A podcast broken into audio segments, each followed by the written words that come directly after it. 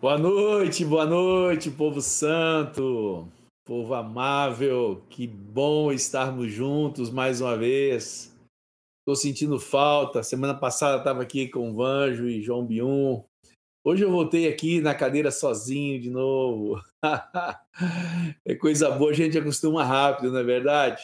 Obrigado a todos vocês que estão aqui conosco, obrigado a todos os irmãos que têm estado semanalmente aqui conosco. Cadeira cativa, assiduidade, pontualidade. Obrigado mesmo. Esse projeto nasceu do coração de Deus para você, para a amada igreja. Sinta-se amado pelo Senhor, porque quando ele pensou na igreja, ele pensando nessa amada igreja, ele colocou no nosso coração o desejo de fazer esse acervo da nossa fé para que pudesse disponibilizar todos vocês, a cada um dos irmãos espalhado o mundo afora.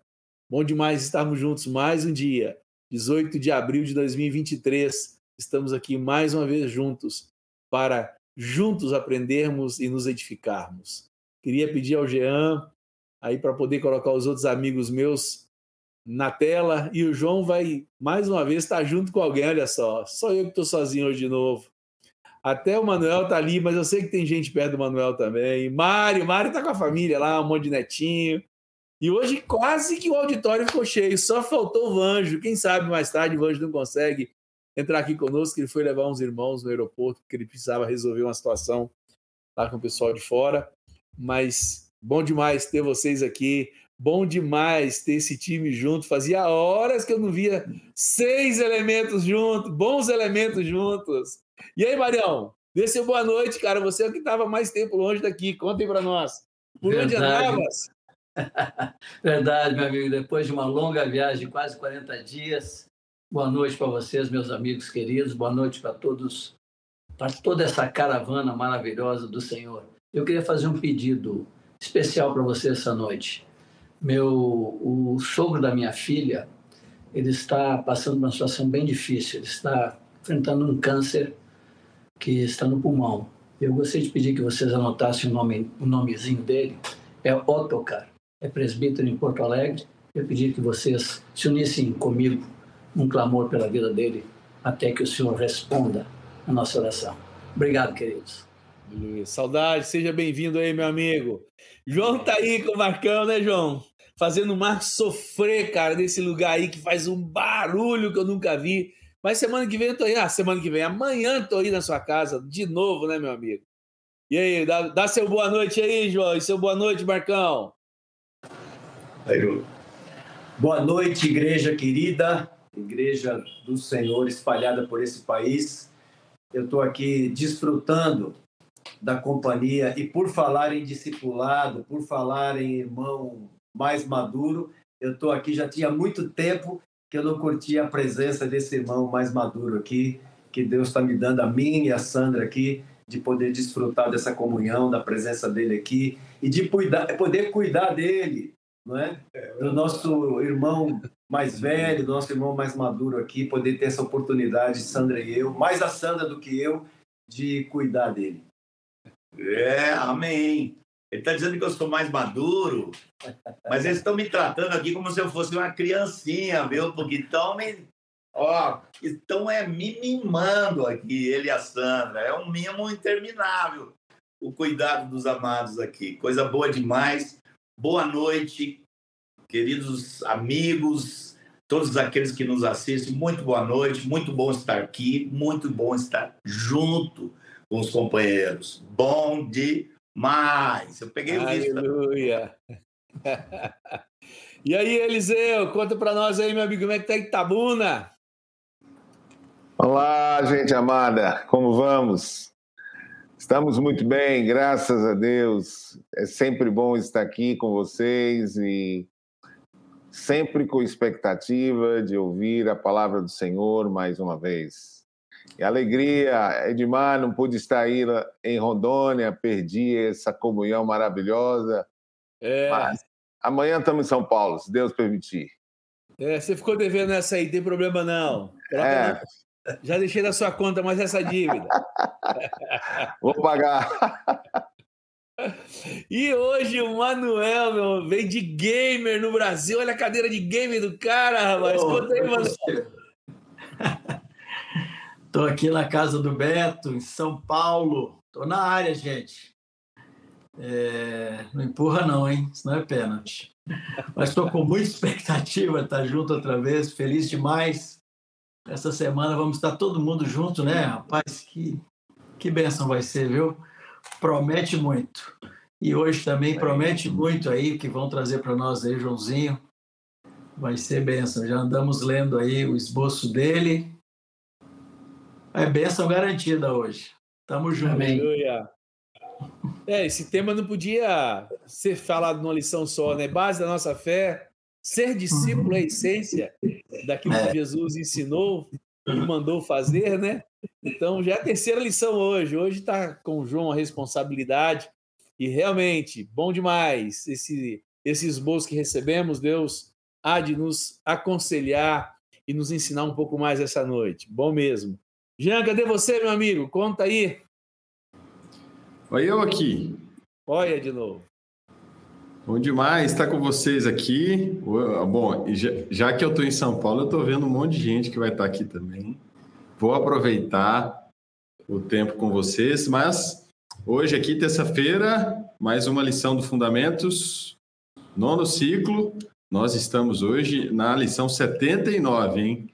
Então, você que está aqui pela primeira vez, o conteúdo das lições é, aborda um dos é, cada, cada lição aborda um tema específico. Nós já navegamos por nove ciclos aí, né? Estamos no nono ciclo de ensino, esses grupos de, de temas, né? Então, eu vou pedir você para conferir se você já está inscrito no canal e também se você deu seu joinha no vídeo, o que é muito importante. E se você também convidou a turma lá para acompanhar esse terceiro episódio da, do, do tema sobre discipulado.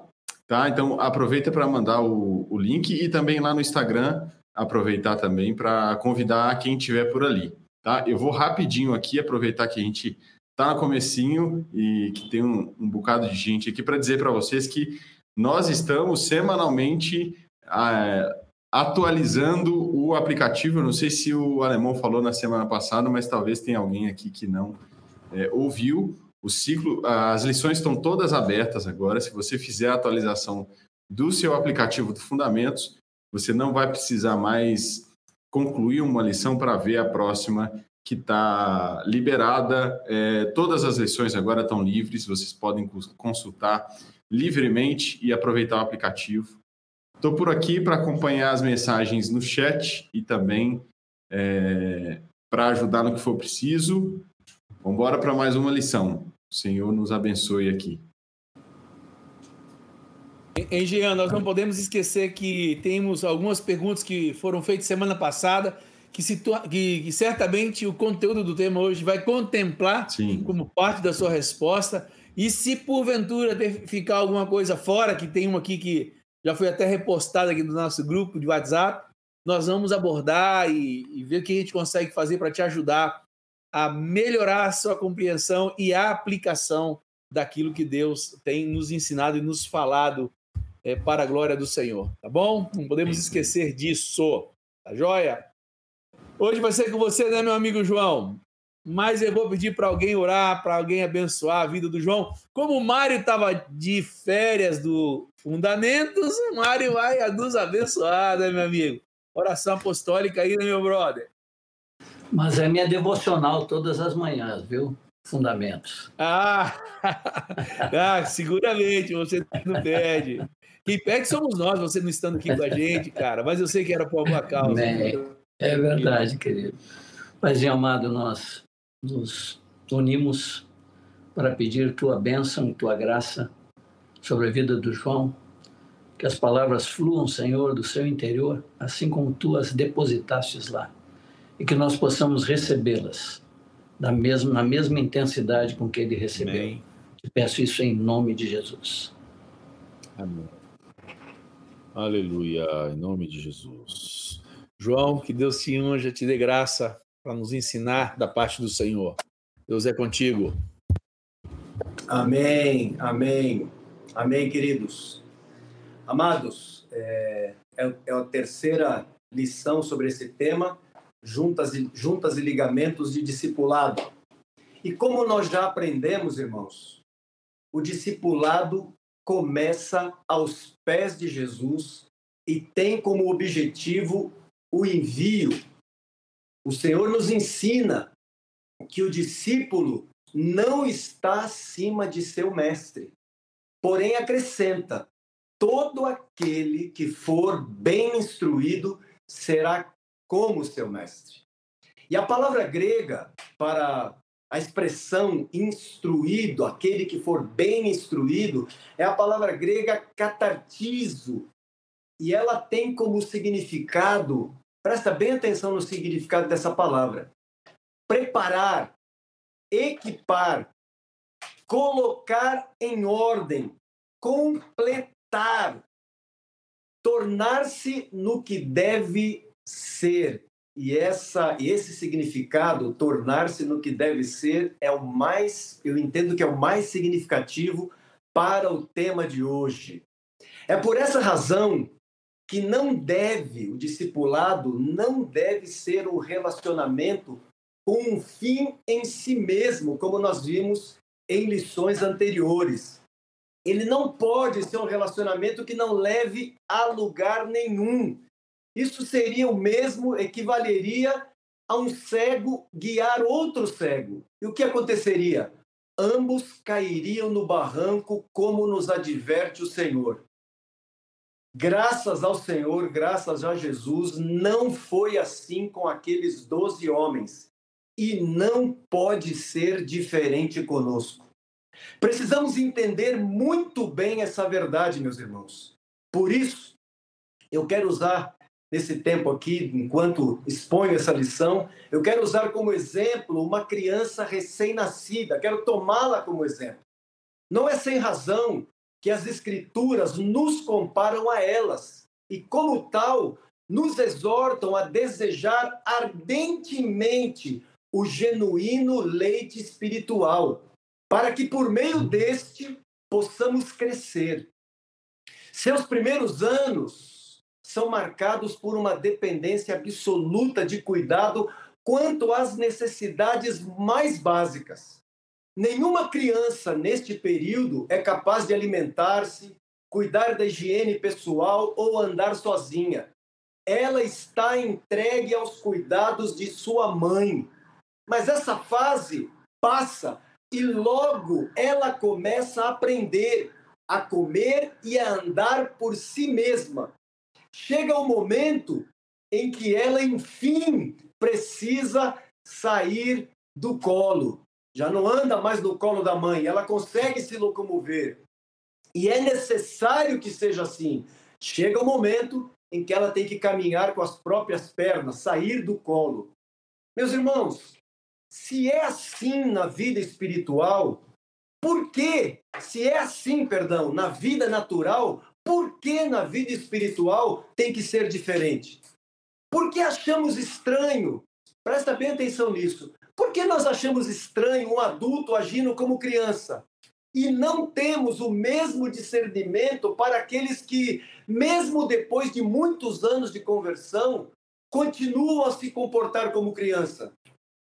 Obviamente, meus queridos, eu não estou propondo aqui a eliminação das juntas e ligamentos de discipulado. Não estou dizendo que devemos acabar com isso.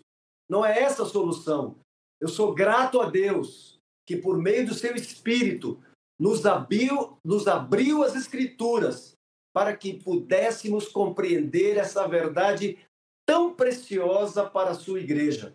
Graças a Deus pela vida de irmãos e irmãs que se dispuseram a pastorear a vida dos irmãos mais novos na fé. O que quero é enfaticamente destacar que a igreja é o corpo de Cristo e que seus membros precisam desenvolver-se. E por quê, irmãos? Porque, afinal de contas, tudo aquilo que tem vida cresce e se desenvolve. Ora, o que significa esse desenvolver-se. Desenvolver-se é retirar aquilo que envolve, aquilo que está prendendo, os, os obstáculos. Quando, quando algo se desenvolve, os obstáculos são removidos. Você sabe que a palavra de Deus, há uma palavra de Deus a todo aquele que nasceu de novo. E a palavra é: desenvolvei a vossa salvação com temor e tremor. Sua vontade é que nós não sejamos mais como meninos, que se deixam seduzir pela artimanha dos homens, que com astúcia querem nos induzir ao erro. Desenvolver a nossa salvação, deixar de ser meninos, essa é a vontade de Deus. E por quê, irmãos? Porque nos foi proposta uma carreira para correr. Portanto, precisamos nos desembaraçar de tudo aquilo que nos impeça de concluir esta carreira. Afinal de contas, meus irmãos, temos um alvo para alcançar. E como nós vamos atingi-lo?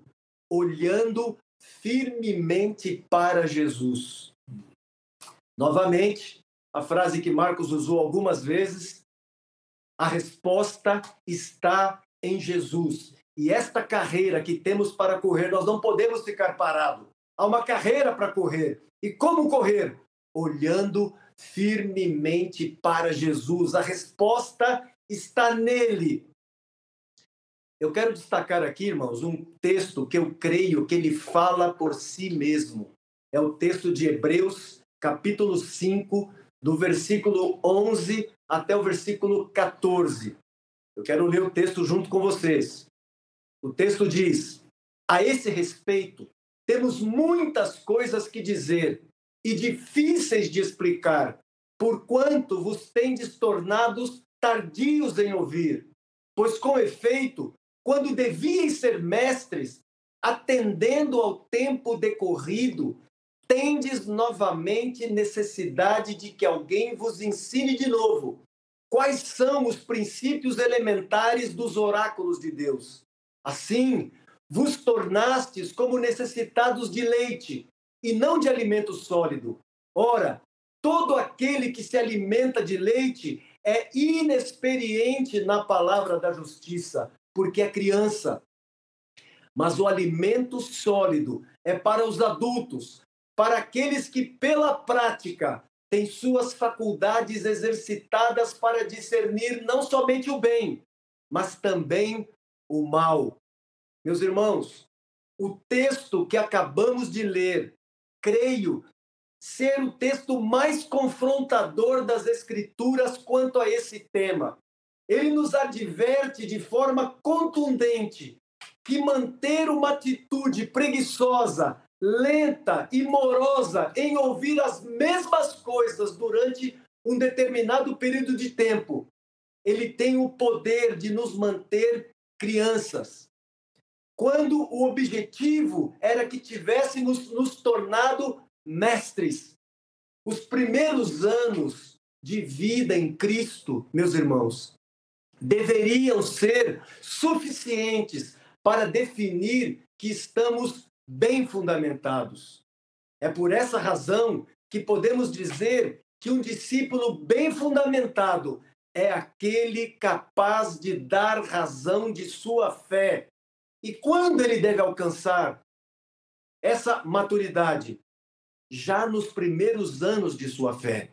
Esses primeiros anos deveriam ser suficientes para ele ser capaz de poder dar razão de sua fé e evidenciar, por conta disso, que está bem fundamentado. Meus irmãos e irmãs, me preocupa muito a situação de alguns irmãos no meio da igreja, que apesar dos anos de caminhada, continuam necessitados de que alguém lhes leve o alimento à boca, que lhes tome pela mão e os conduza. E eu pergunto, irmãos, isso é normal? Depois de passado tanto tempo? Essa prática está correta? Os textos que nós lembramos até aqui não nos dizem o contrário? Não estaríamos, irmãos, com isso perpetuando a infantilidade entre nós? Sim, é verdade que devemos consolar os desanimados, amparar os fracos e ser longânimos para com todos.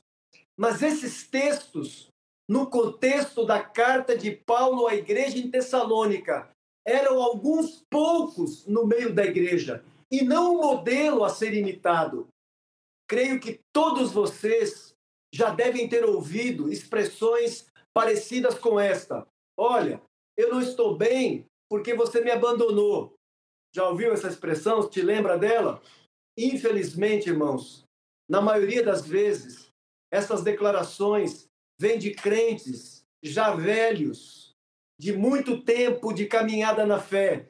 E essas expressões normalmente são dirigidas aos seus discipuladores. Faz tempo que não nos encontramos. Você me abandonou. Precisamos, meus irmãos, resgatar o padrão bíblico de crescimento na vida espiritual.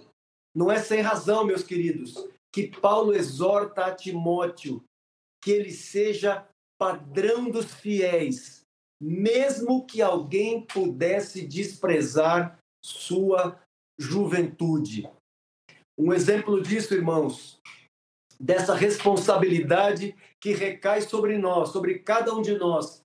E eu queria aqui abrir um pequeno parêntese para me dirigir especificamente aos maridos. Meu querido irmão, é com você nesse momento que eu quero falar. Deus te constituiu como cabeça de sua esposa. E eu creio, meus irmãos, de todo o meu coração, que esta palavra traz consigo uma responsabilidade específica, somente compartilhada por Jesus pois ele é o cabeça da igreja. Nenhum outro membro do corpo de Cristo, nenhum outro irmão recebe esse adjetivo, cabeça. É Jesus como cabeça da igreja e depois é usado para os maridos, para aqueles que são cabeças de sua casa, de sua esposa, de seu lar. De acordo com as Escrituras, é seu dever como marido amar sua esposa como Cristo ama a igreja. É seu dever santificá-la, trabalhar para que ela seja santa, purificá-la com a palavra de Deus, instruindo-a com a palavra de Deus, alimentá-la com a palavra, cuidar dela como quem cuida de si mesmo e principalmente como Jesus cuida da igreja. É seu dever também tratá-la com carinho, como parte mais frágil. Esses são, meu irmão, seus intransferíveis deveres atribuídos pelo Senhor. Mas é importante lembrar, como já aprendemos anteriormente, nas últimas semanas, que você pode, como marido, como cabeça de sua casa, não está errado você contar com a ajuda de uma outra irmã que seja madura para cooperar contigo no cuidado de sua esposa. Obviamente, essa irmã mais madura, ela não terá atribuição de exercer autoridade, pois a autoridade espiritual sobre tua esposa é você, marido. Essa irmã, ela será uma referência feminina para auxiliá-la em áreas que você, como homem, não poderia fazê-lo. Lembremos a verdade que aprendemos em lições anteriores. O discipulado é um relacionamento de serviço e amor, onde um irmão mais maduro ajuda um irmão mais novo na fé. Lembremos também que Paulo, na carta dirigida a Tito, ele orienta as mulheres mais velhas a instruírem as mais novas. Assim como você precisa ter um vínculo específico no corpo de Cristo, tua esposa também tem essa necessidade. Por isso, meu irmão, não despreze essa ajuda. E nós podemos dizer aqui, irmãos, que com essa compreensão, essa irmã mais idosa, essa irmã mais velha, ela pode muito bem ser chamada também de discipuladora. Se compreendemos assim que o discipulado é uma relação de amor e serviço, não é, não é uma relação de autoridade. O discipulador, como nós já vimos, não é uma autoridade constituída por Deus na igreja. A autoridade, repetindo, dentro de sua casa é você. Mas essa irmã, ela vai ajudá-lo no trato com sua esposa, por ser uma irmã mais velha, uma irmã idosa. E você pode muito bem chamá-la também de discipuladora ou irmã mais velha. Amém, meus queridos? Seguindo aqui, vejamos também a prática apostólica do discipulado. E é incrível, apesar de não haver nenhuma citação dessa palavra em todo o Novo Testamento, nós podemos encontrar de forma muito clara as marcas de sua influência.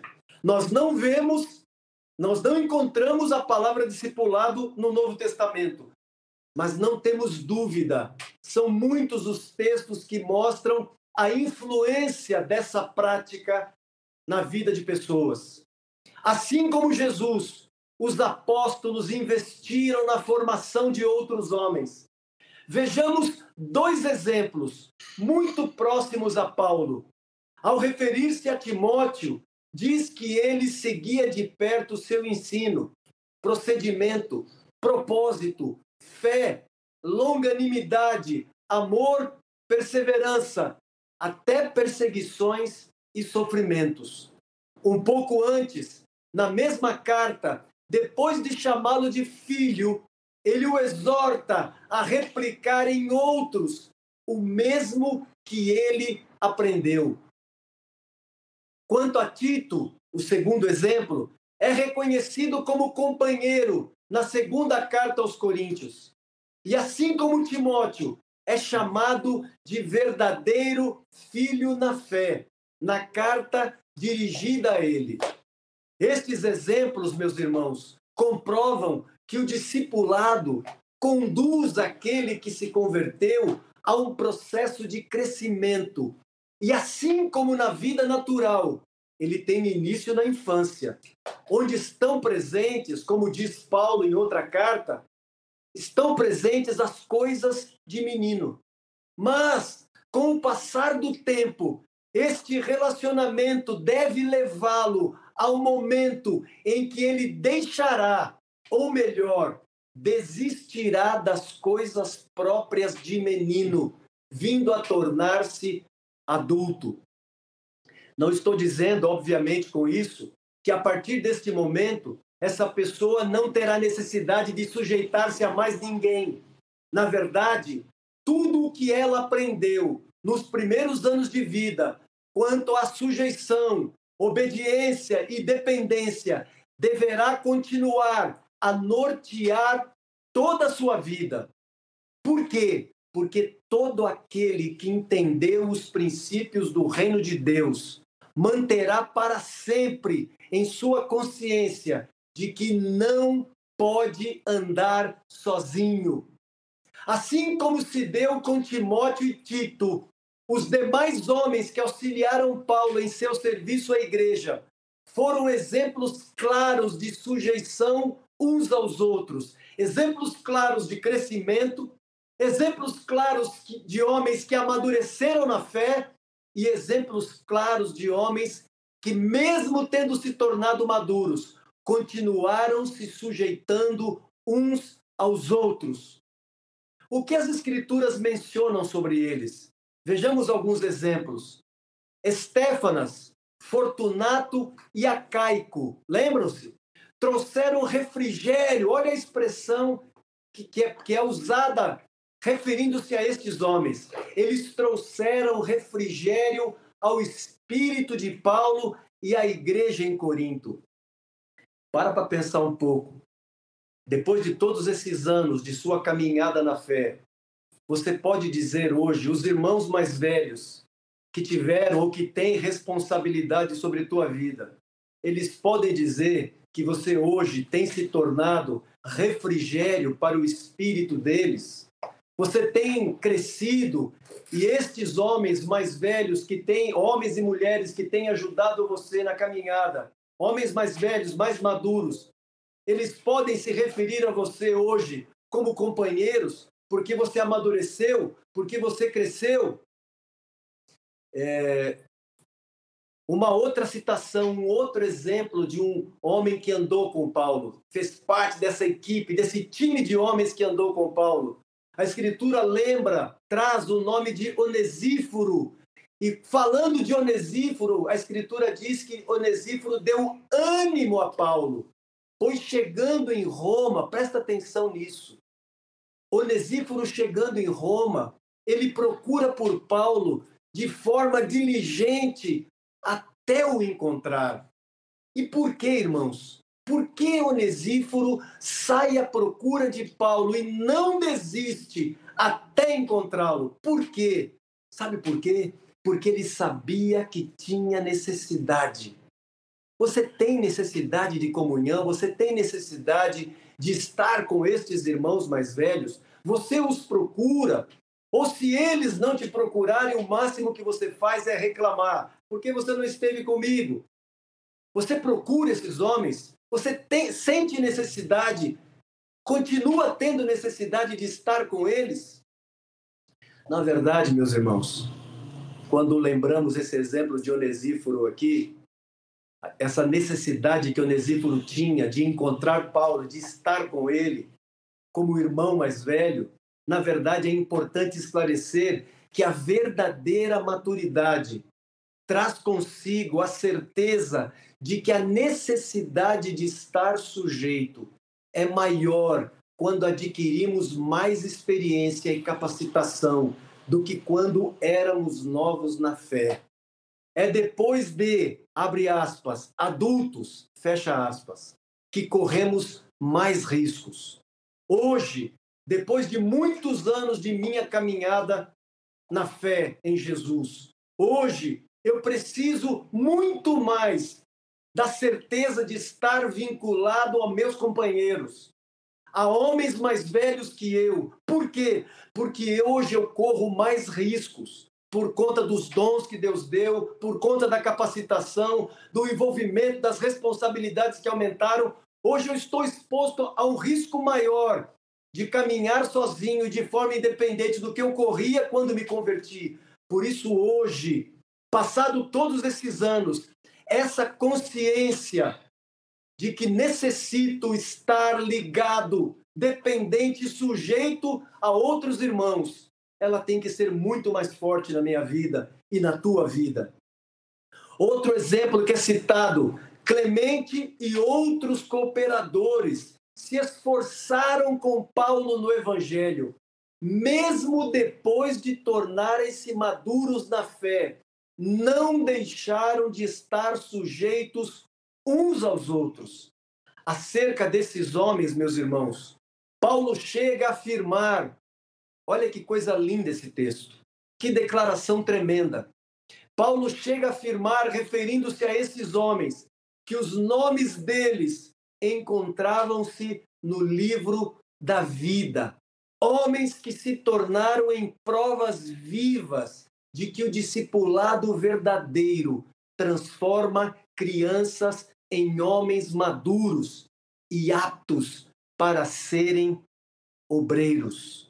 Você pode imaginar o nível de relacionamento que esses homens tinham com Paulo, como essa equipe de homens que a princípio eram neófitos, inexperientes, mas de um tempo de caminhada, de formação, junto com Paulo, se transformaram em companheiros, em obreiros que, os, que o auxiliaram, se tornaram homens maduros, obreiros do Senhor.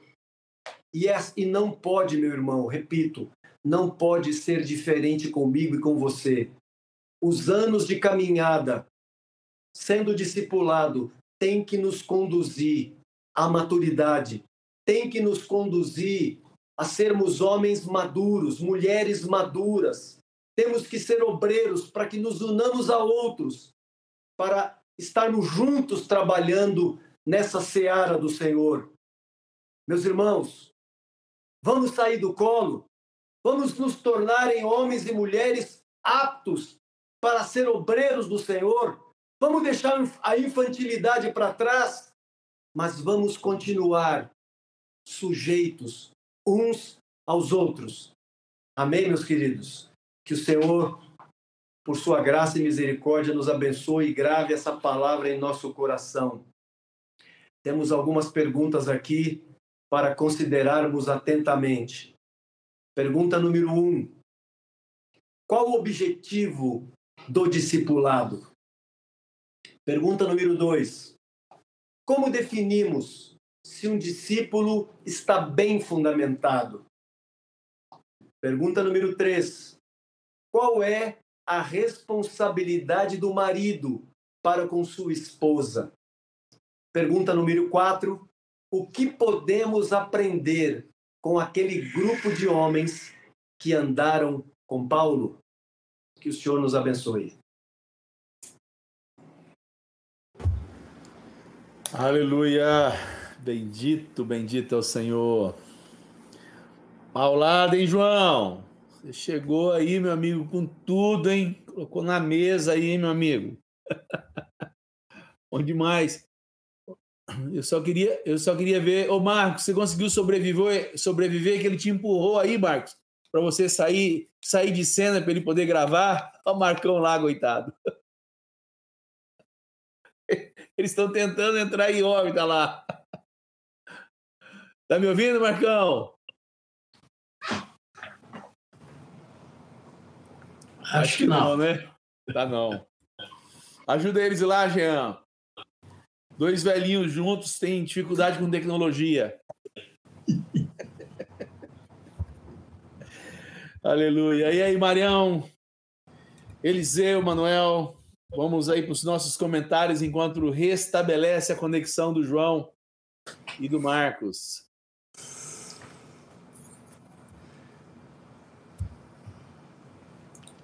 Gente, que alegria foi ouvir novamente essa palavra. Mas o ponto que me trouxe um destaque importante é a questão do objetivo, do crescimento. E eu lembrei daquele texto de 1 Pedro 2, é, versículo 3, se não, se não me engano, desejai afetuosamente como meninos o leite genuíno, não falsificado, para que por ele vades crescendo. E esse essa centralidade de que todo esse serviço, toda a dedicação que qualquer um deva fazer no reino de Deus, no corpo de Cristo, é para o crescimento. Eu, eu fiquei muito alegre em ouvir esse destaque. É verdade. Ô, bem agora, Marcos e João? Estão bem restabelecidos aí? Okay. Nós não sabemos o que aconteceu. Quando, quando nós volta, voltei a câmera, o som subiu. Não, eu fiquei feliz porque o Marcos está tranquilo. Você deu um empurrão nele para você ficar sozinho na janela, que eu fiquei preocupado com ele. Cadê o Marcos? Cadê o Marcos? Ele voltou, eu fiquei feliz agora. a gente estava falando, João, a bênção que foi, né? Colocou na mesa uma pedrada aí, conteúdo forte, aplicativo, prático.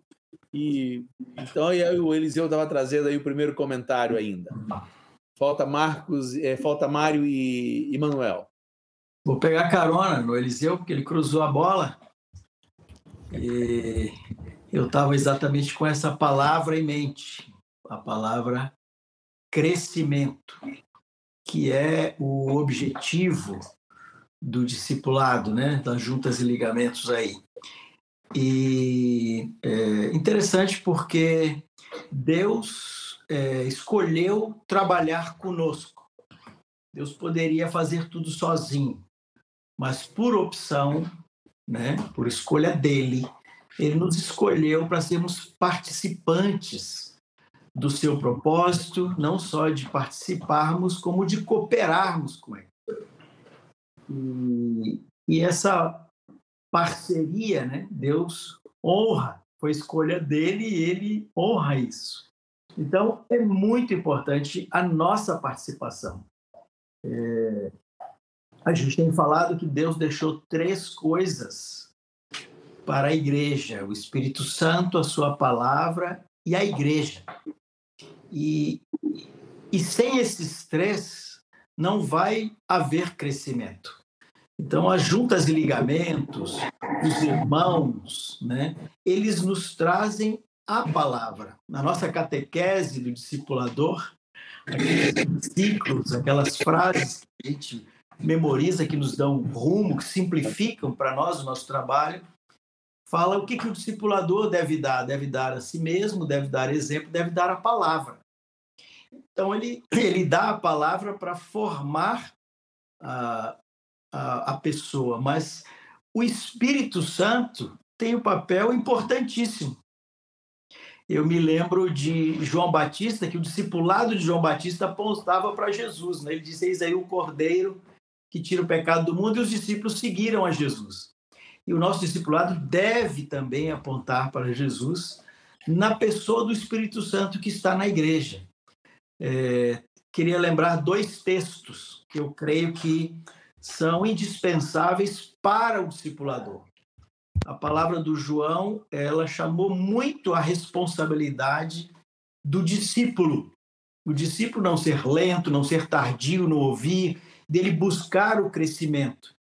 E eu queria trazer um pouco a responsabilidade do discipulador de dar a palavra e de esperar, ou de contar, ou de ensinar, conduzir o discípulo a Deus, a buscar do Espírito Santo, que é de onde vem o crescimento.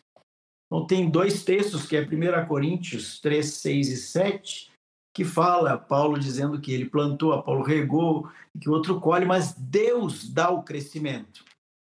E Colossenses também fala que, é, do Colossenses 2,19, fala o crescimento que procede de Deus. Então, a, a, a harmonização né, da participação do discipulador, a participação da igreja harmonizada com o Espírito Santo e a palavra para que produza o crescimento que vem de Deus, né? Que o crescimento verdadeiro, a maturidade verdadeira que vem de Deus. Marião. Beleza. Ei, Marcos. Opa! É...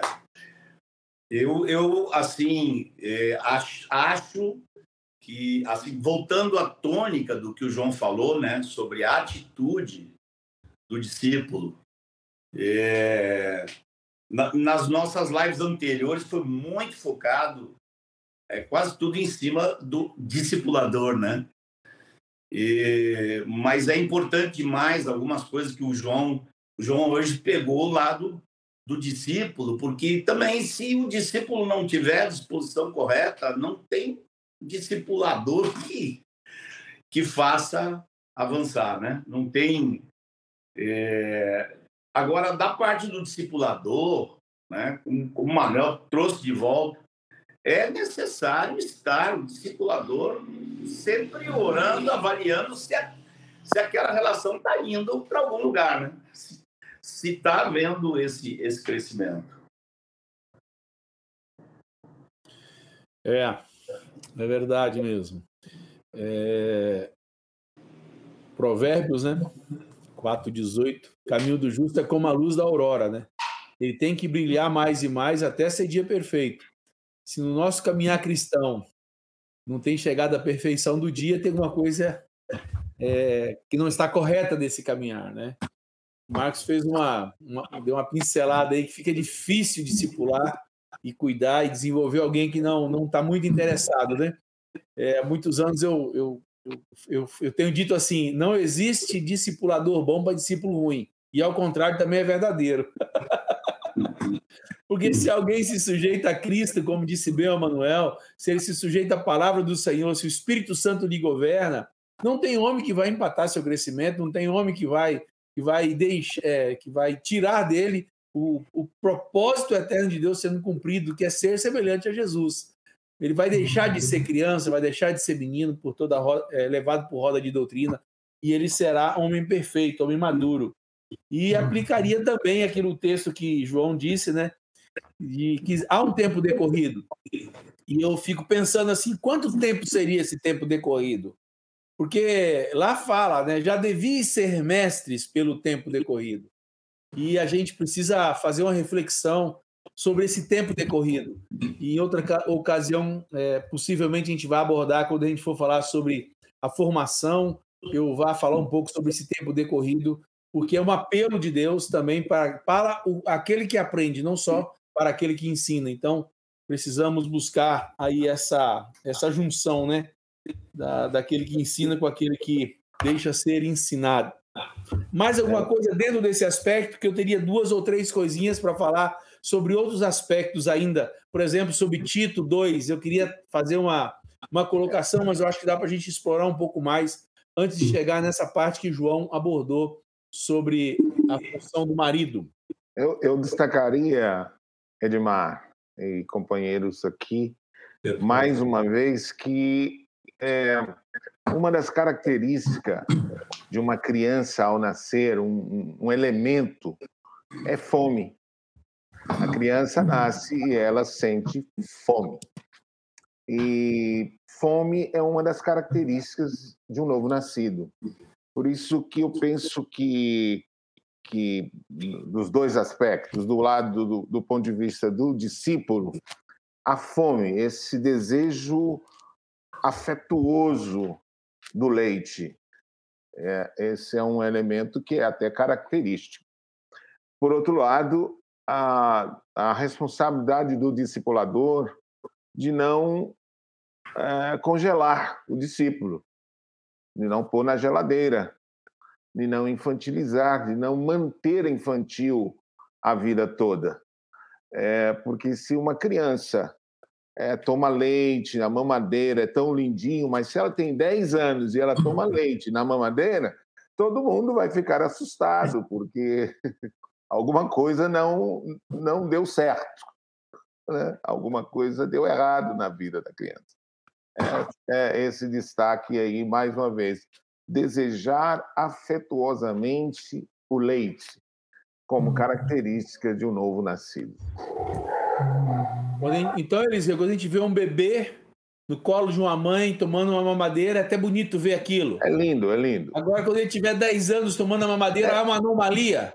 10 anos no colo do, da mamãe tomando uma madeira, você vai dizer, é louco, está doente, precisa de um médico urgente, alguma a... coisa está acontecendo de errado, retardou o crescimento, aconteceu um problema, e, e, e é uma doença, uma doença de retardo mental ou físico.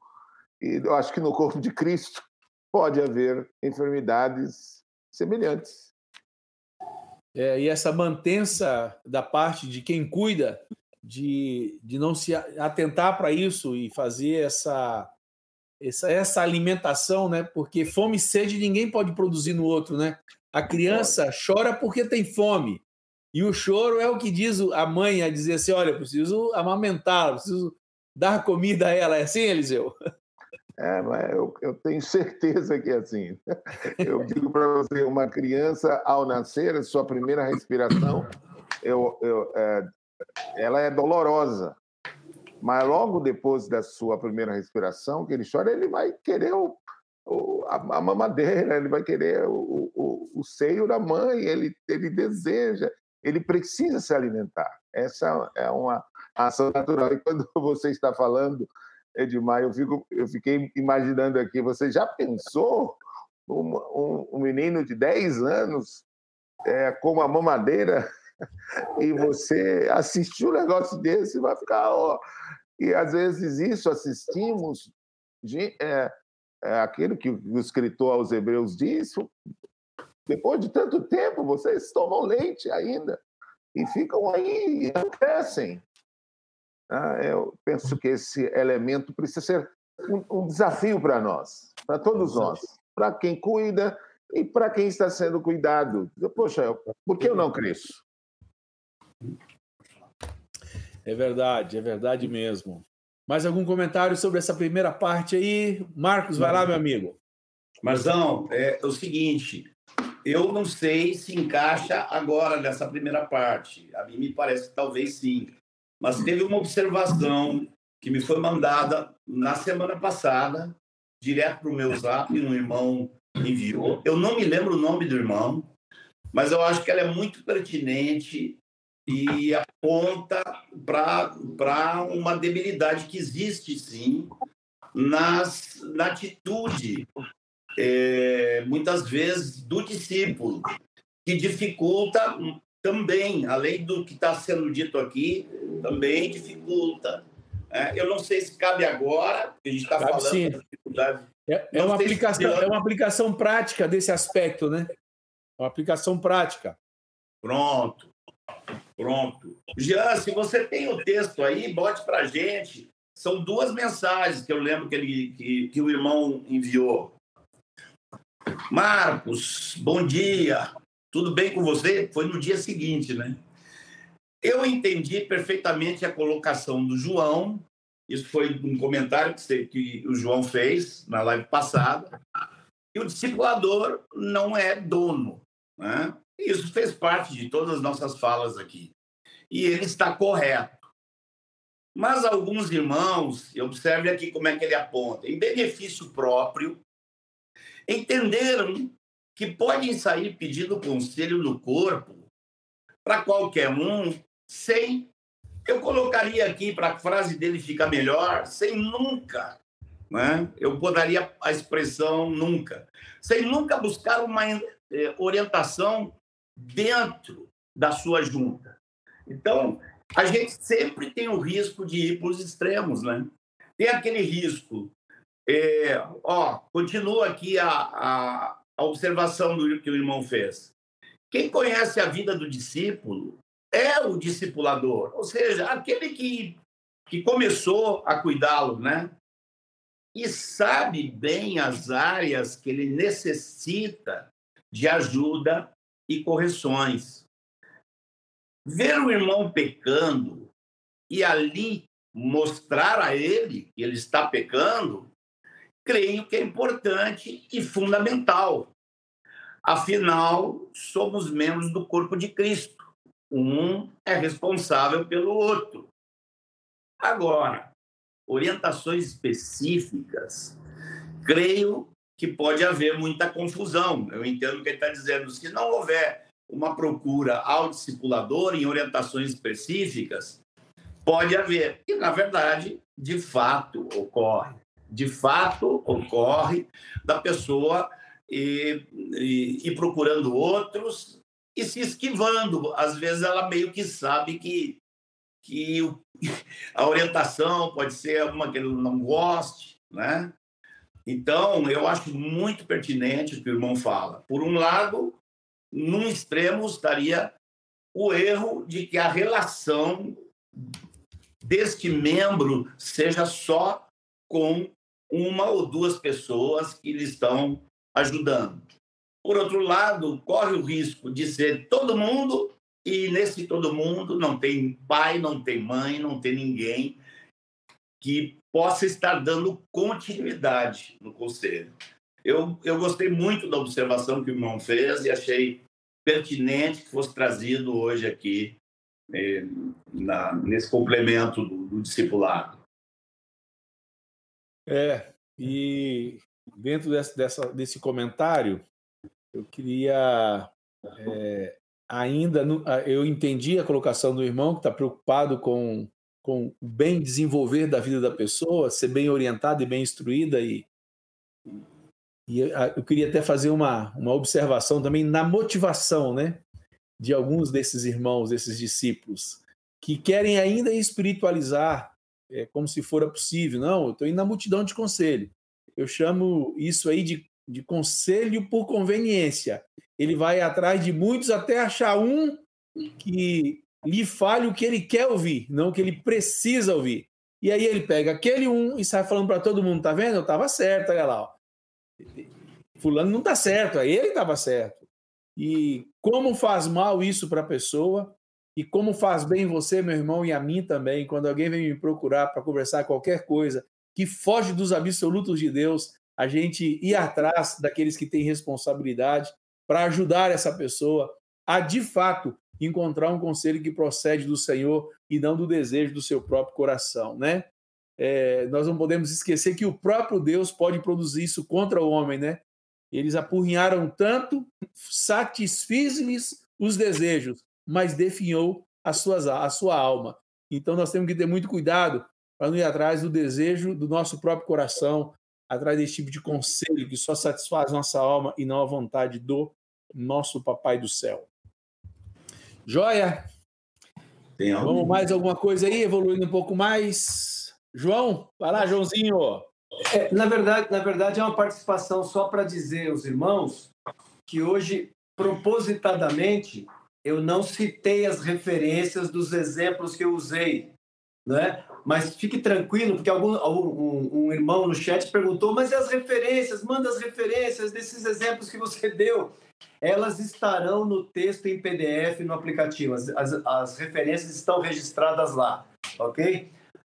É Olha só que bom, hein? Olha o gancho para você a posterior ir lá no aplicativo e poder aproveitar ao máximo tudo aquilo que está lá disponibilizado para a bênção na vida na sua na, vida.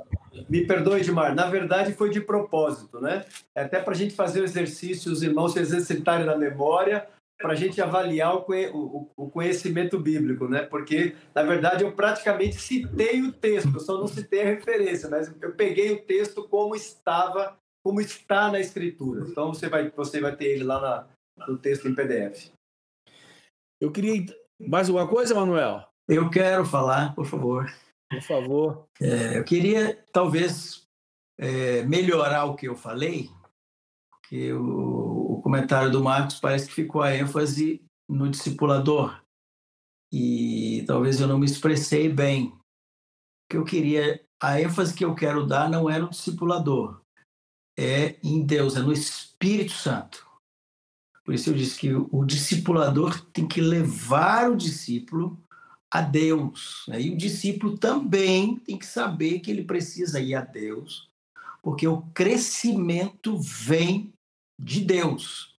Então, ele, ele, ele vai receber o ensino, ele vai receber a palavra, ele vai receber correções, direções, conselhos do discipulador, e ele precisa ir a Deus, porque o crescimento vem desse relacionamento com Deus, de Deus estar convencendo, trazendo revelação, ministrando ao seu coração, e aí ele vai ter o crescimento que procede de Deus, ele vai sendo firmado e fundamentado.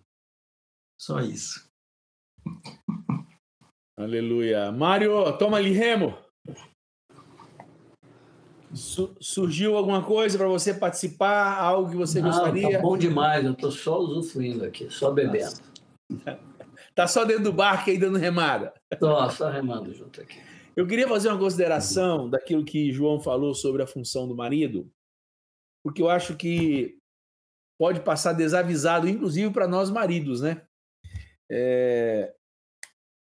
A autoridade conferida pelo Senhor do ponto de vista da função ser cabeça da mulher, às vezes pode levar o marido a confundir a sua função com a edificação, crescimento, ensino em coisas na vida da mulher que Deus, inclusive, deixou é, explicitada. Queria até chamar você para a gente ler rapidamente Tito capítulo 2. Eu quero fazer uma abordagem sobre isso, porque às vezes o marido esquece que esse texto está escrito e disponibilizado com esse objetivo. Tito capítulo 2, versículo 3 a 5 a gente vai ler. Quanto às mulheres idosas ou as mais experientes, mais velhas, não está falando aqui apenas da idade biológica, né?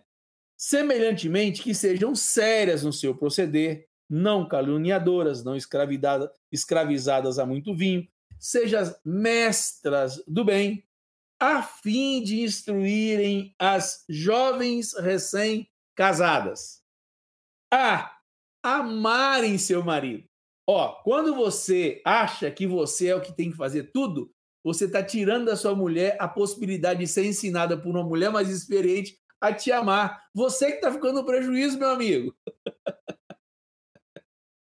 Você está deixando de trazer para dentro da sua casa algo que vai, vai ser revertido bênção para você mesmo. Isso é a função da mulher. Não tem nenhum texto na Bíblia que é para o marido ensinar a mulher a amar a si mesmo, amar, amar ao marido. O marido ensinar a mulher a amar a ele. Não, mas fala para mais velha ensinar o seu marido a amar a seu marido, a seus filhos. Olha o versículo 5.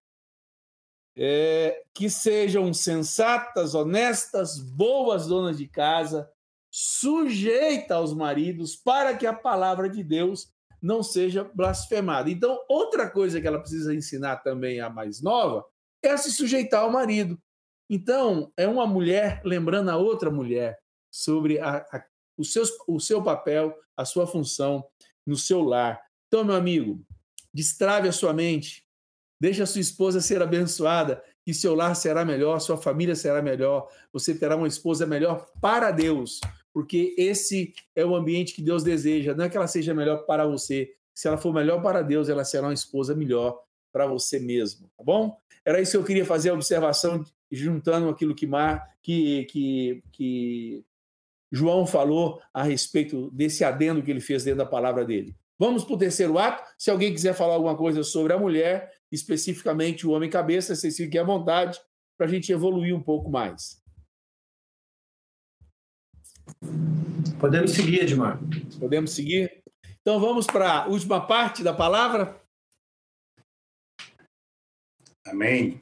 Aí tem algumas perguntas que ajudam, tem coisas que ajudam bastante essa última parte. Tem algumas perguntas que podemos, inclusive, usá-las, né? Usá-las, né? Uma delas aqui, eu queria até sugerir, se vocês estão de acordo. É. Tá, tá, tá, cadê?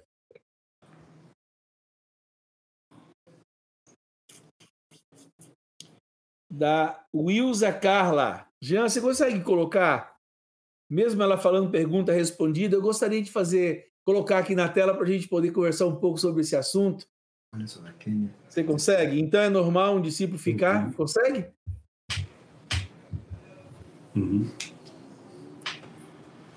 Estou uhum. procurando aqui, Mazão. Daqui a pouco eu acho, hein? Peraí. Que já ficou lá atrás. É, que ela fez a pergunta e ela respondeu, né? Ela falou que já estava é. melhor dizendo. Ela, ela disse que já, já tinha se dado por satisfeito, mas eu acho que deveríamos fazer umas considerações aqui dentro desta indagação que ela faz. Marzão, enquanto o Gia procura, enquanto o Gia procura, eu poderia é, falar algo sobre uma pergunta que eu sei que está no ar, mas não apareceu aqui no chat. Tá? Por que, por que você não faz isso, Marcos? Por quê? Por quê? Porque eu estou esperando você deixar. Seu âncora aqui, companheiro. Está na agulha aqui, viu, amigos? Tá bom. É o seguinte, porque tem uma certa relação com essa questão que foi falada aqui do Ministério da Mulher, tá? É a questão de, tipo assim, então o único Ministério da Mulher é esse? É esse que está em Tito 2? Uma mulher mais idosa que ensina uma, uma irmã mais nova com relação ao seu marido e ser boa dona de casa. É, é isso aí que resume o ministério da mulher. Ah, eu já vi muitas situações se desviarem da, da realidade das escrituras por querer tirar todo o funcionamento da mulher exclusivamente de Tito II. A verdade é que o ministério da mulher não começa em Tito II. Tito II é a importância da edificação das famílias, aonde uma mulher vai ajudar outra. Mas o ministério da mulher começa em Mateus 28, de 18 a 20. Ela é uma discípula, ela é testemunha, ela tem que fazer discípulos, como Jesus ensinou. E quando Jesus dá essa ordem de ir fazer discípulos, ensinar guardar, não está dando essa ordem exclusivamente para os homens, né? Ele está dando essa ordem para todos os, os seus discípulos, que inclui, inclui os homens e as mulheres. Então, é, as, as irmãs solteiras podem e devem fazer discípulas, podem e devem cuidar de discípulas de preferência solteiras também. As irmãs casadas podem cuidar também de solteiras, né? porque não, não, não é o título 2 não é, é, assim a, exclusivo a todo o ministério que está no corpo e que as mulheres têm participação. Bom demais. E realmente o que você falou, se, se, Tito 2, se tudo resumisse em Tito 2, as solteiras, hein? As não casadas, hein? então vamos lá, Jean, colocar aí. Quase que ela repete essa dúvida no final, viu? Se você pudesse emendar com as duas, com as duas perguntas, viu? Não ia achar ruim, não. Mas vamos lá. A Wilza Cla Carla diz assim: então é normal um discípulo ficar por muito tempo sem estar com o discipulador, aí ela colocou entre parênteses as vogais o ia, né? Então, discipulador ou discipuladora. Você quer colocar o, o, o Jean, a segunda colocação dela, a segunda lá no final, ela faz, ela faz outras observações. Chegará um momento em que não poderemos desfrutar dessa comunhão, de estar com os irmãos. Será que quando chegar esse momento, aqueles que amam ficar só sentirão falta? Então vamos lá. As duas colocações, acho que tem o mesmo. As duas perguntas, né? Tem, tem o mesmo objetivo final. Quem gostaria de se, se aventurar? Eu tenho alguma coisa para falar, mas quero ouvir vocês primeiro. A bola está contigo, Edmário. Então tá bom. Eu, antes de responder você, Wilson, eu queria falar de que o tempo pode produzir paradigmas. Quando ele não produz paradigmas no conceito, ele produz paradigmas na prática. E quando a gente escuta uma palavra como esta, essa série especial do discipulado, essa palavra vai trazendo muitos incômodos sobre nós, porque no fundo denuncia paradigmas existentes, desvio de propósito, desvio de aplicação, desvio no princípio. Então, essa somatória de coisas é, vão trazendo essas inquietações mesmo. Isso é bom vocês falarem, porque isso confirma mais ainda no nosso coração o tanto que está valendo a pena nós falarmos dos princípios simples e básicos da, no, da nossa fé, resgatarmos esses princípios básicos da nossa fé. Olha só, Wilson, você vê paradigmas existentes entre nós. Quantos irmãos chegam nessa conclusão da sua primeira pergunta? É, é normal não encontrar com o discipulador ou discipuladora por muito tempo? Eu vou responder você com outra pergunta. Seguramente, quando alguém faz essa abordagem, ele ignora o fato de que eles estão juntos, no mínimo, no mínimo, uma ou duas vezes por semana. Eles estão juntos na igreja na casa, no encontro da igreja na casa. A pergunta é: se a sua junta estiver lá se o seu vínculo específico estiver lá, vocês não estiveram juntos? Isso não conta para nós? Mas o que, que acontece? Onde está o, o, paradigma? E aí eu acho que um desvio a ser quebrado. É que quando a gente usa a palavra comunhão, a gente está colocando entre um parênteses no nosso coração. Quando é, Marcos, que eu vou estar sós com você? Mário, que dia que eu vou estar sós com você? Não é que dia que nós estaremos juntos. Estar juntos não é suficiente, porque perde-se aquela simplicidade do aprendizado, de bater papo, de querer saber, de perguntar, de chamar no canto, de ver como é que ora, de ver o que está pregando, de ver o testemunho. Então nós precisamos resgatar esta este valor de estarmos juntos. A palavra de Deus nos afirma que eles estavam juntos todos os dias. E parece que a gente lê assim, e eles estavam a sós discipulador e discípulo todos os, todos os dias. Então é quase que nós querer, queremos uma exclusividade nesta relação de que a gente já não dá mais conta de valorizar as vezes que nós estamos juntos. Então esse é o primeiro aspecto que eu acho que é importante responder para você e a todos nós na realidade, porque esse é um desvio que nós corrigimos e temos tentado corrigir aqui, aqui na própria congregação de Ji-Paraná. É, João até citou no meio do processo é, que muitos é, atribuem a seus discipuladores, aos seus, aqueles que cuidam de suas vidas, o, o seu fracasso, o seu desvio, aquilo que não está muito bem na sua vida, é fruto disso, é fruto de um discipulado que, na realidade, não, a centralidade não é a pessoa de Jesus, a centralidade é o próprio discipulador. Porque quando a centralidade é na pessoa de Jesus, em todo momento, em todo instante que estivermos juntos, será motivo para eu enxergar Jesus na vida daqueles que cuidam de mim e na vida daqueles que estão comigo, sendo cuidado por outros. Então, isso é muito importante para a gente não esquecer. É, a segunda pergunta sua, você diz assim: as pessoas que já não querem estar juntos. Então, esse é um, é um erro é, do princípio do coração desse irmão. Ele que não quer é, é, estar junto, ele quer ter uma vida ilhada, ele não faz questão de congregar. E aí a gente tem que ter muito cuidado, porque por conta de irmãos assim, de pessoas assim, que a gente coloca irmãos até entre aspas, a gente tenta consertar esse erro produzindo um outro erro. E quando a gente tenta consertar um erro com outro erro, a gente erra mais ainda. Então, quando a gente traz todo mundo para o mesmo princípio, que a gente traz todas as pessoas e todos os irmãos para estarem debaixo da mesma verdade bíblica, aquele que não vive debaixo dessa verdade, ele fica fora de linha. É ele que fica o esquisito.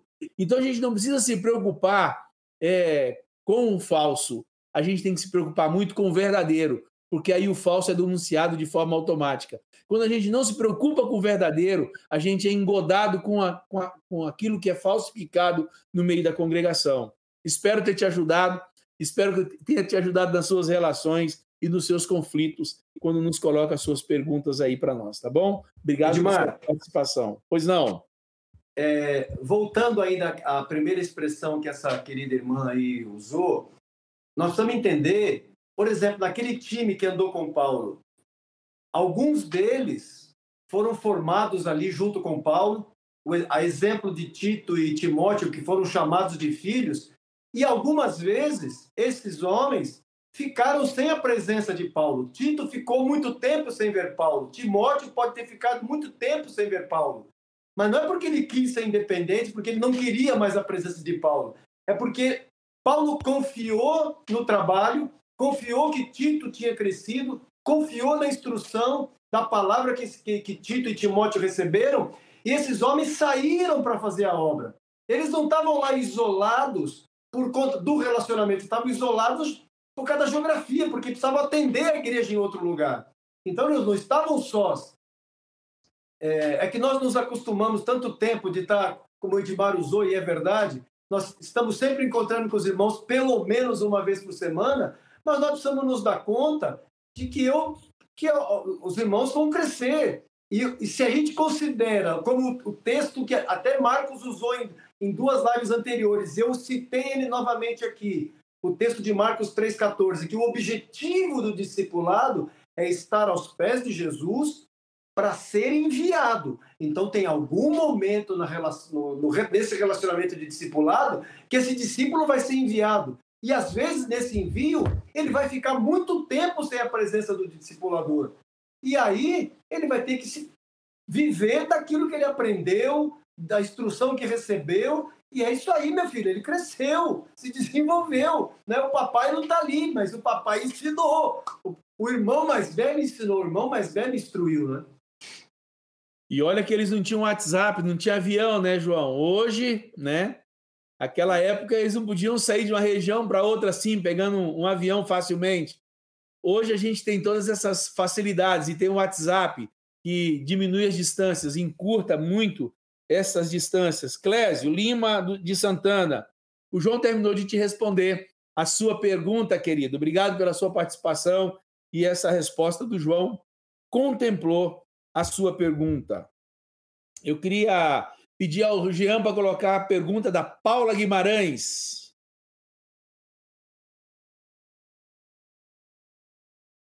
Vamos lá, Eliseu, você se anima? Seu, seu microfone.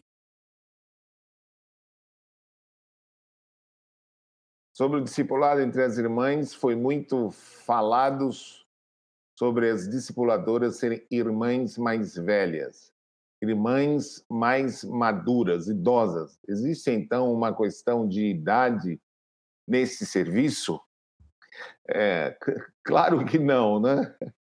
É, é, é, muito importante pensar assim: olha, o, o, o brevet de um piloto de, de avião, é, é, aquela carteirinha que ele tem, aquela liberação, não depende da idade dele, mas de horas de voo. Então, a, a vida cristã não, não depende de idade, não é cronológica. A, a vida cristã é experiência com Deus, é relacionamento com Deus. Tem gente muito jovem com grande relacionamento com Deus. Tem gente muito velho sem nenhum relacionamento com Deus. E isto é o que define. Então, não é simplesmente uma irmã mais velha que ela esteja necessariamente apta.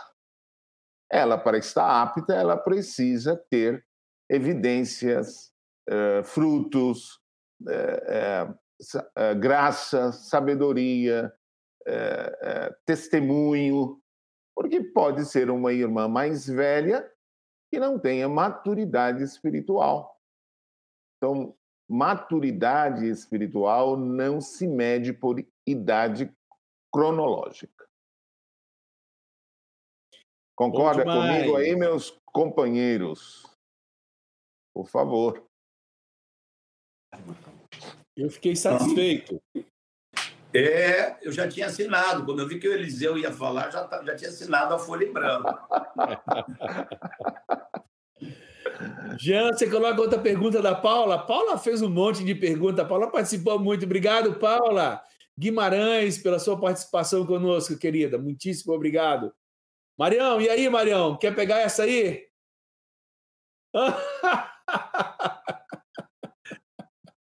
Vai lá, Manuel, você então, meu amigo. Tá certo, eu dou o pontapé se vocês acharem que vocês complementam.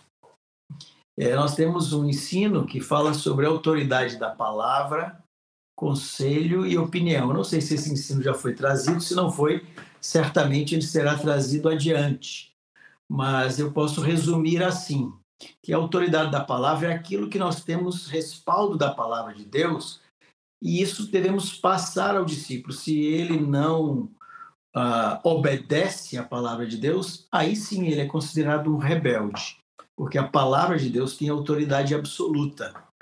Mas em termos de conselho, conselhos que não estão na palavra, se muda de trabalho, se deve ter filho, não deve ter filho, isso são conselhos que uh, não existe autoridade absoluta, existe um peso relativo nisso que, que tem a ver com a experiência do discipulador.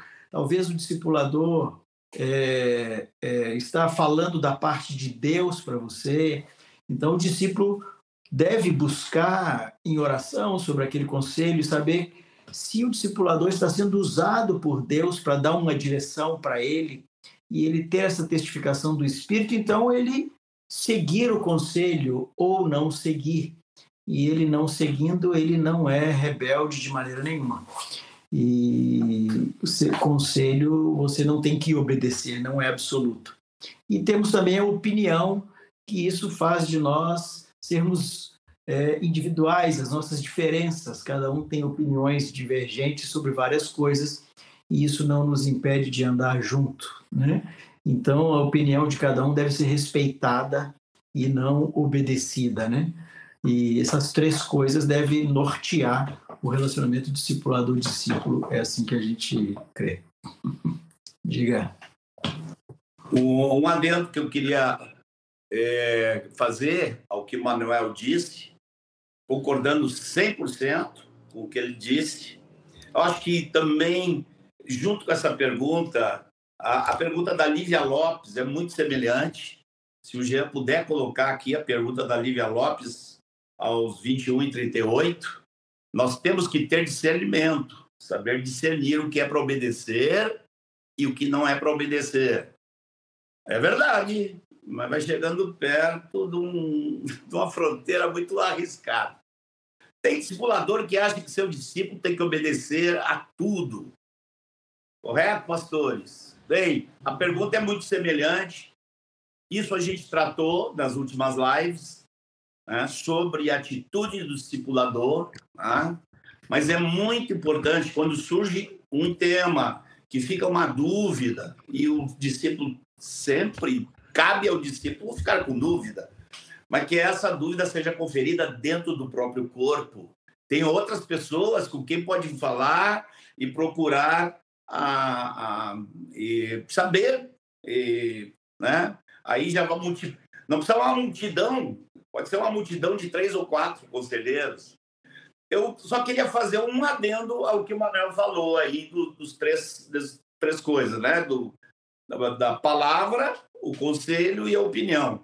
Eu, eu gostaria de adicionar que é, é, sim, muito admissível que um conselho não seja acatado como palavra de Deus. Mas é bom lembrar que quando a pessoa não ouve um conselho, não ouve outro, não ouve outro, não ouve outro, não ouve outro, e está toda hora questionando os conselhos, tem que começar a pensar que isso aí não é sabedoria nenhuma, isso aí é resistência. Né? É a, a, a, os, os filhos de Deus, na mansidão de Cristo, eles vão procurar ouvir os conselhos com atenção. Né? E, se eu pudesse aqui, Edmar, dar mais uma palhinha, voltando para a parte anterior, ocorre que o Manuel falou um negócio importantíssimo aqui, Claro. E eu, e eu, a princípio, tinha entendido que ele estava falando de mais uma carga para o discipulador, e é uma carga para o discipulador, é, mas ela, ela é importantíssima. Eu acho que ela é o resumo daquilo que o João procurou falar hoje. Né? O discipulado leva a Deus. Eu diria assim: se o discipulado não está levando a Deus, ao crescimento no conhecimento de Jesus, não tem discipulado nenhum. Isso é o discipulado. O discipulado é, é que a pessoa conheça mais ao Senhor. Esse é o, o grande alvo. E se não houver isso, não tem discipulado. Desculpe voltar atrás aqui. E. Ó, Marião levantou o dedo lá, Edmar. Vai lá, Marião. É, eu vou, vou, dizer alguma coisa, porque alguém já mandou um recado para mim dizendo que eu estava só enfeitando a, a página. é, muito agradável. Não, com respeito a isso sobre conselho, que sempre é uma parte que fica uh, obscura assim em termos de, de funcionalidade, gostaria de dizer assim, uma coisa bem, acho que é prática. Quando alguém vem pedir conselho, ou é uma área que é conselho e você não tem uma palavra de Deus, eu penso que aquele que vai aconselhar, ele primeiro deve orar, buscar o Senhor, depender do Espírito, depender do Senhor, ver o escopo da escritura dentro daquele, daquele, daquele tema e trazer, uma, trazer para o discípulo como um conselho. Olha, eu vou dizer aquilo que é impressão no meu coração, que veio, que eu entendo, que eu vejo, enfim, esse é um conselho para você. O discípulo, ele não deve tomar e dizer assim, ah, não vou seguir, não achei bom, ou achei bom, vou seguir. Não, acho que ele tem que orar para saber qual é a fonte desse conselho. Porque a fonte desse conselho pode ser Deus, falando através do seu discipulador. Então, a fonte quem tem que descobrir não é quem dá o conselho. A fonte quem tem que descobrir é aquele que pede o conselho. Se eu fui pedir um conselho, é porque eu tenho interesse em ouvir a resposta daquela pessoa e aquilo que ela tem para dizer, e a respeito. Então, eu vou e vou orar e buscar saber se a fonte é apenas um conselho ou se pode ser Deus falando através do meu irmão para que eu siga, e aí ela não se torna mais um conselho, se tornou já uma palavra de Deus. Mas quem, de, quem decide a fonte é quem buscou o conselho. E as duas coisas têm que ser feitas debaixo de oração, na dependência do Espírito, porque tem ônus e bônus dentro dessa situação. Essa pergunta ela é bastante capciosa, né, irmãos? Porque ela tanto pode ser fruto de um, um, discipulado autoritário que reivindica para si o discipulado de uma autoridade que não lhe pertence, e, e, pode ser fruto também de pessoas como, como vocês terminaram de dizer aí, né? Que querem ir atrás daquilo que lhe é conveniente e não quer fazer a vontade de Deus e ter um coração soberbo. Que Deus ajude a cada um que, tão, que está passando por isso a fazer reciclagem. Estava pensando aqui. Oi. Desculpe, querida, que o tempo está acabando e eu queria muito responder, Stefani. Então vamos Stefani, lá. Stefani Ferreira, que a resposta é de cinco segundos. Ela pergunta o que deve ser feito quando você não tem uma discipuladora, mas sente falta de uma irmã para estar junto com você. Stephanie, grita. Grita para a igreja: socorro, igreja, socorro. Pronto. E eu posso então aí dar uma pongada na sua resposta, Marcão. Stephanie, se você congrega em algum grupo que por acaso não tem uma estrutura de funcionamento que lhe oferta essa questão dos vínculos específicos, é, depois você manda um e-mail para nós, para a gente poder bater um papo com você, com seu esposo. Eu vi uma foto sua aqui com esposinho, possivelmente seja, e a gente vai conversar mais de perto sobre o assunto, tá bom? É... Mais alguma coisa, meus amigos? Estamos chegando aí no finalmente. Mas gostei de ouvir sua voz, Mário. Mais alguma coisa que vocês gostariam de colocar? Alguma coisa que esteja aí no coração de vocês para que possamos chamar o Jean de volta aqui para a mesa? Só, só uma frasezinha que eu lembrei da minha mãe aqui, só para descontrair. Ela dizia o seguinte: quem não ouve conselho, ouve coitado. ai, ai. Provérbios fala, né? Meu é o conselho, diz o Senhor. Jean, chega aí, meu amigo. Olha nós aqui outra vez. Ô, Jean, seguramente hoje eu fui o único a vir uniformizado, hein, cara? Eu tava olhando aqui. Não, o Eliseu, não, deixa eu ver. Ó, deixa eu ver, Eliseu. Ah, agora. Aí sim, Eliseu. Aê, parabéns.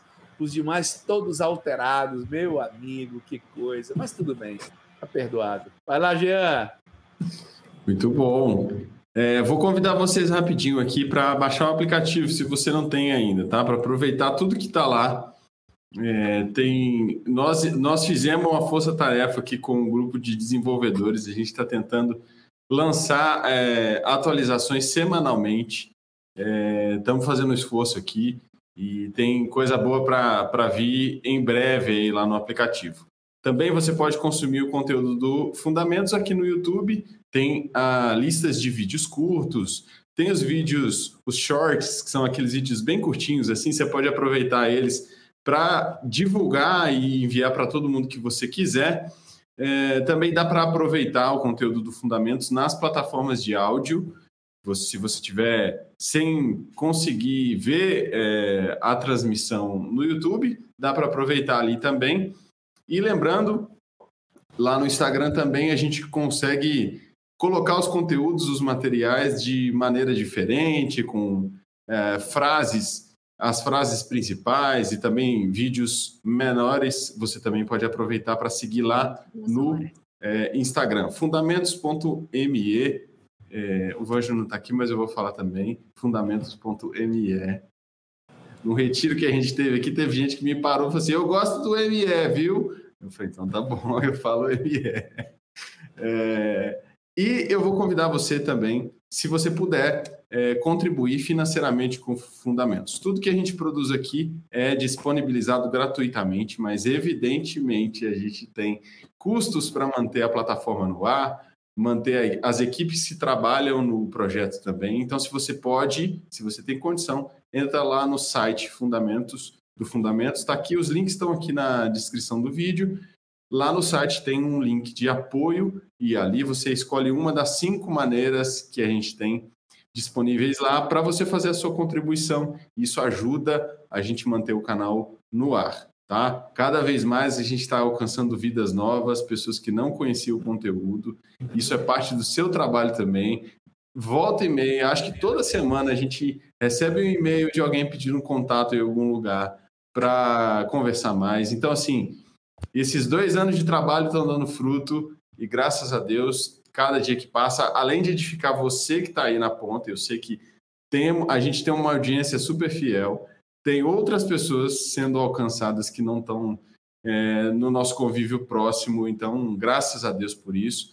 Seu trabalho é, aqui de acompanhar as lives, de curtir, de compartilhar, de comentar isso tudo, ajuda a gente a fazer o projeto chegar mais longe, tá? Então, meus recados de hoje eram esses, pessoal.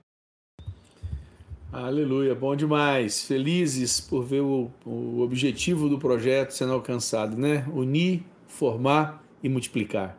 Bênção de Deus. Meus amigos, um beijo para vocês, um beijo a todos vocês que estão conosco aqui nos acompanhando fielmente. Não esqueçam depois de enviar o link dessa live para seus amigos, para seus parentes, a fim de que o reino de Deus continue na expansão de vida e a glória do Senhor seja manifestada sobre toda a terra. Deus abençoe. Um abraço enorme a vocês. Fiquem com Deus. Tchau.